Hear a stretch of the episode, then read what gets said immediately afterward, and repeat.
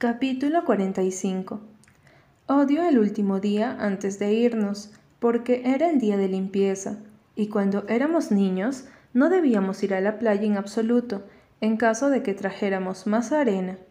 Lavamos todas las toallas y barrimos la arena, y nos asegurábamos que todas las tablas de surf y flotadores estuvieran en el sótano.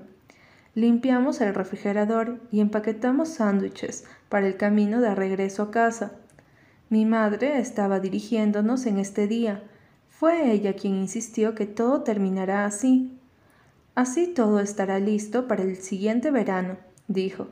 Lo que ella no sabía era que Susana contrataba a alguien que limpiaba después de irnos y antes de que regresáramos.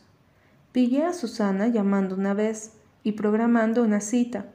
Cubrió el teléfono con una mano y susurró culpablemente. No le digas a tu mamá, ¿De acuerdo, Belly? Asentí. Era como un secreto entre nosotras, y eso me gustó. Mi madre gustaba de limpiar y no cree en que empleadas domésticas u otras personas hagan lo que consideraba nuestro trabajo, dijo. ¿Le pedirías a alguien más cepillarse los dientes por ti o atar tus zapatos cuando tú puedes hacerlo? La respuesta era no. No te preocupes mucho por la arena. Susana me susurraba cuando iba a verme barrer con una escoba el suelo de la cocina, por tercera vez. Yo hubiera poder seguido barriendo de todos modos. Sabía que mi madre diría que podía sentir los granos de arena en sus pies. Esa noche para la cena comimos todo lo que quedaba en el refrigerador.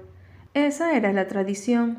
Mi madre calentó dos pizzas congeladas, recalentó el arroz frito, Hizo una ensalada de apio y tomates.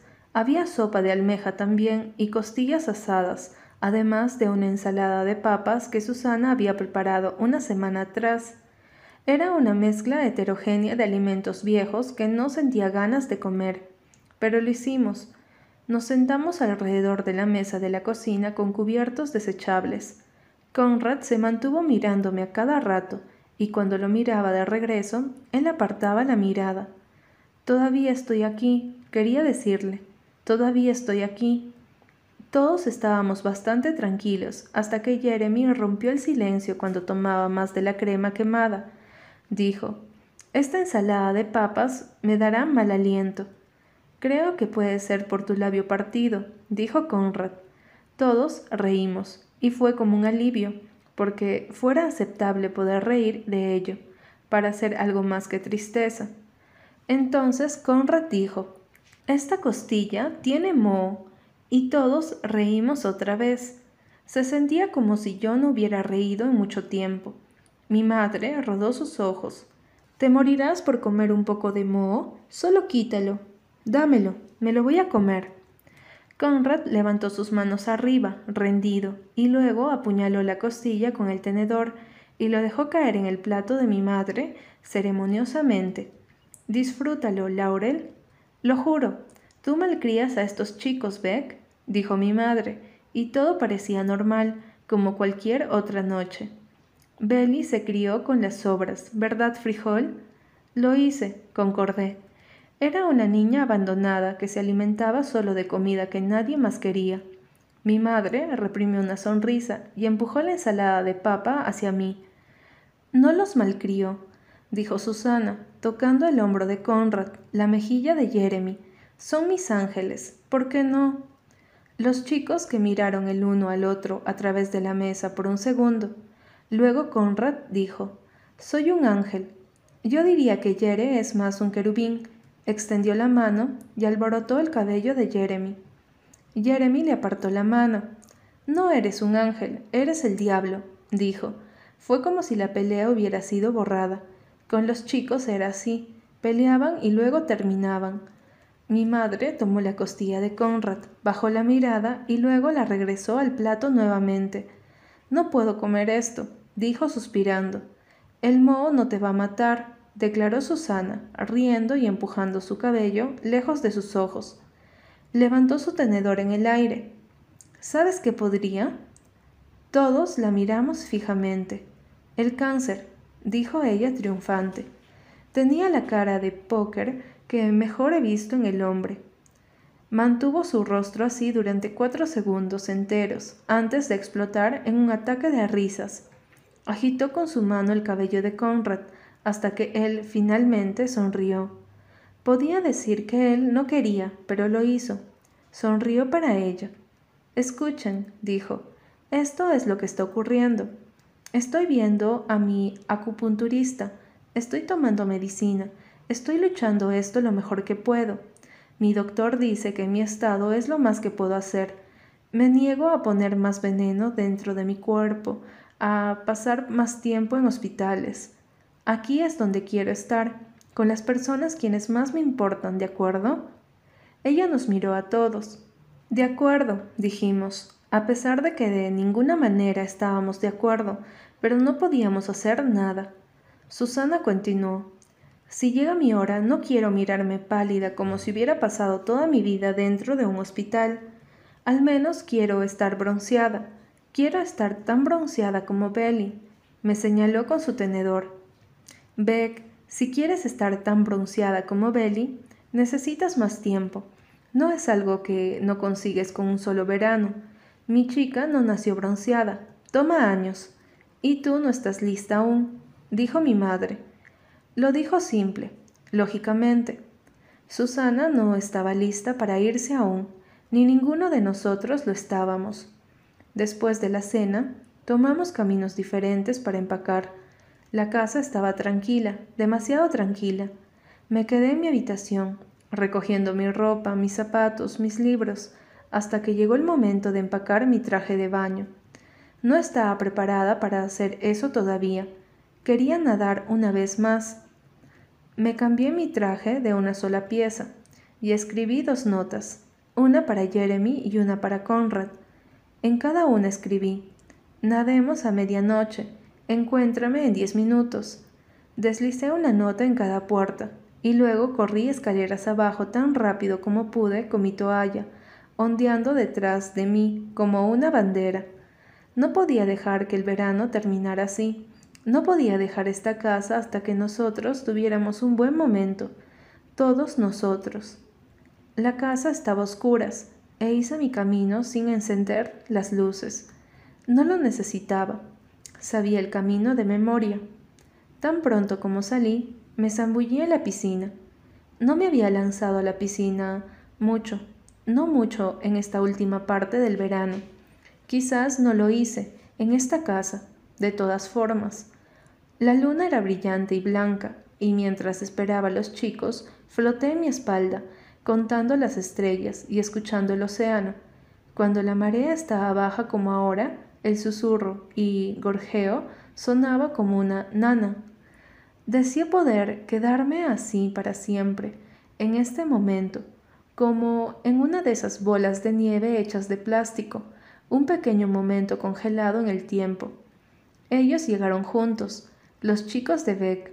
Supuse que se encontraron en las escaleras. Los dos vestían sus trajes de baño. Se me ocurrió que no había visto a Conrad sin camisa durante todo el verano. No nadamos en la piscina desde el primer día. Y Jeremy, nosotros nadamos en el océano una o dos veces. Había sido un verano sin mucho tiempo para nadar, excepto cuando nadé con Cam o cuando yo nadé sola. El pensamiento me hizo sentir indeciblemente triste. Este podría ser el último verano, y apenas habíamos nadado juntos. Hola, dije, aún flotando sobre mi espalda. Conrad metió un poco los pies dentro. Está un poco fría para nadar, ¿no? Gallina, dije, graznando en voz alta. Solo salta y entra de una vez. Se miraron uno a los otros. Jeremy corrió para saltar, y salpicó todo, y Conrad siguió detrás de él. Hicieron dos grandes saltos con mucha agua, y tragué un montón porque estaba sonriendo, pero no me importó. Nadamos hacia la parte más profunda. Pateé bajo el agua para mantenerme a flote. Conrad se acercó y empujó mi flequillo lejos de mis ojos. Fue un gesto pequeño, pero Jeremy lo vio, y él se fue, nadando cerca del borde de la piscina. Por un segundo me sentí triste y entonces de la nada se me ocurrió un recuerdo grabado en mi corazón como una hoja de un libro. Levanté mis brazos en el aire y giré en círculos, como una bailarina de agua. Girando comencé a recitar. Maggie y Millie, Molly y Mai bajaron de la playa un día a jugar y Maggie descubrió una concha que cantaba tan dulcemente que olvidó sus problemas y Millie se amistó con una estrella errante cuyos rayos eran cinco lánguidos dedos. Jeremy sonrió, y Molly fue perseguida por una cosa horrible que corría de lado mientras soplaba burbujas, y May regresó a casa con un terzo guijarro, tan pequeño como el mundo y tan grande como solitario. Juntos, Conrad también, todos dijimos, pues no importa que hayamos perdido, a ti o a mí, por siempre, nos encontraremos en el mar. Y luego hubo silencio entre nosotros, y nadie dijo nada. Era el poema favorito de Susana. Ella nos lo enseñó cuando éramos niños, hace mucho tiempo. Estábamos en una de sus habituales caminatas, donde ella señalaba las conchas y caracoles. Ese día caminábamos por la playa, con los brazos enlazados, y lo recitamos tan fuerte que creo que despertamos a los peces. Sabíamos el poema tanto como el himno nacional de memoria.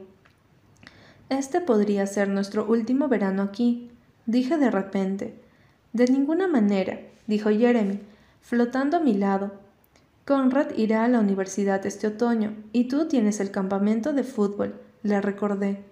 A pesar de que Conrad iría a la universidad y Jeremy al campamento de fútbol durante dos semanas, eso no tenía realmente nada que ver con que nosotros no regresaríamos el próximo verano.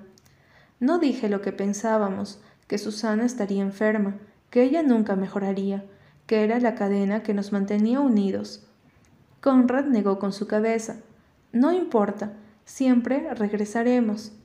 Me pregunté si se refería a él y Jeremy, y luego dijo, todos nosotros. Se hizo un silencio otra vez, y entonces tuve una idea.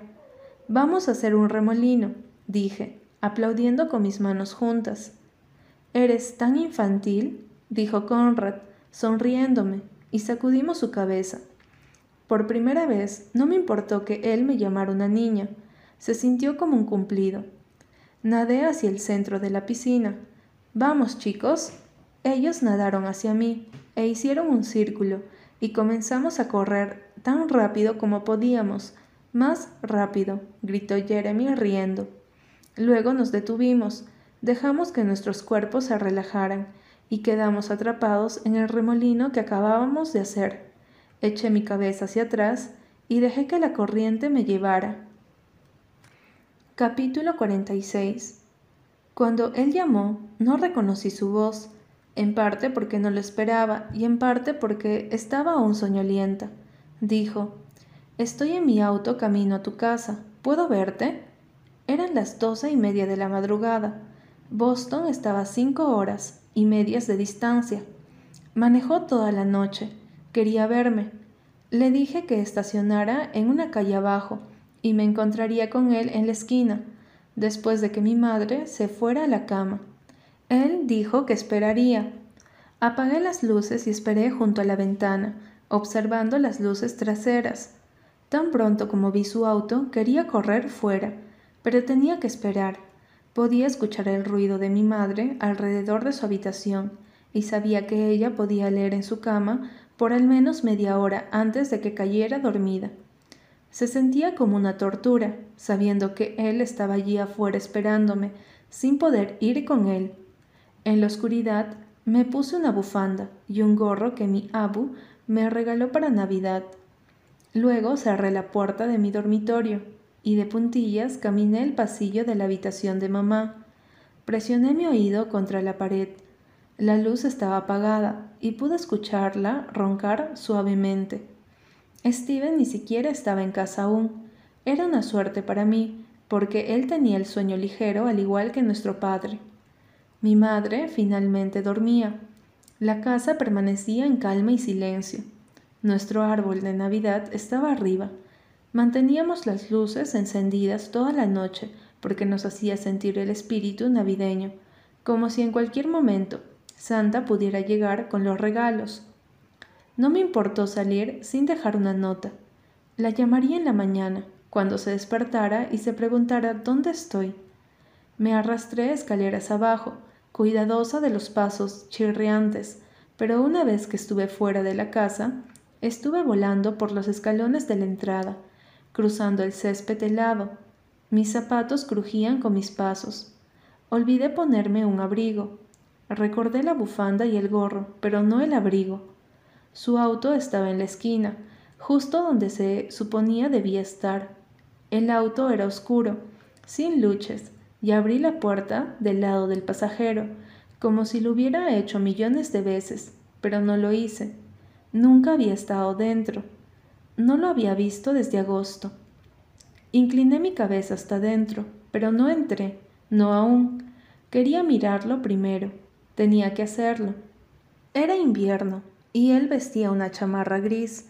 Sus mejillas eran rosadas por el frío. Su bronceado ha desaparecido, pero aún tiene el mismo aspecto. Hola, dije, y luego me deslicé dentro. No estás usando un abrigo, dijo. No hace frío, dije, a pesar de que cuando hablé estaba temblando. Aquí, dice, quitándose su chamarra y entregándomela. Me la puse. Era cálida y no olía a cigarros, solo olía como a él. Así que Conrad dejó de fumar después de todo. La idea me hizo sonreír. Él encendió el motor. Dije, no puedo creer que de verdad estés aquí. Sonó casi tímido cuando dijo, yo tampoco. Y entonces vaciló. ¿Aún vendrás conmigo? No podía creer que incluso preguntara. Iría a cualquier parte. Sí, le dije. Se sentía como si nada existiera fuera de esa palabra, de ese momento. Aquí, solo nosotros. Todo lo que ocurrió este verano pasado y cada verano antes nos ha llevado a esto, para ahora,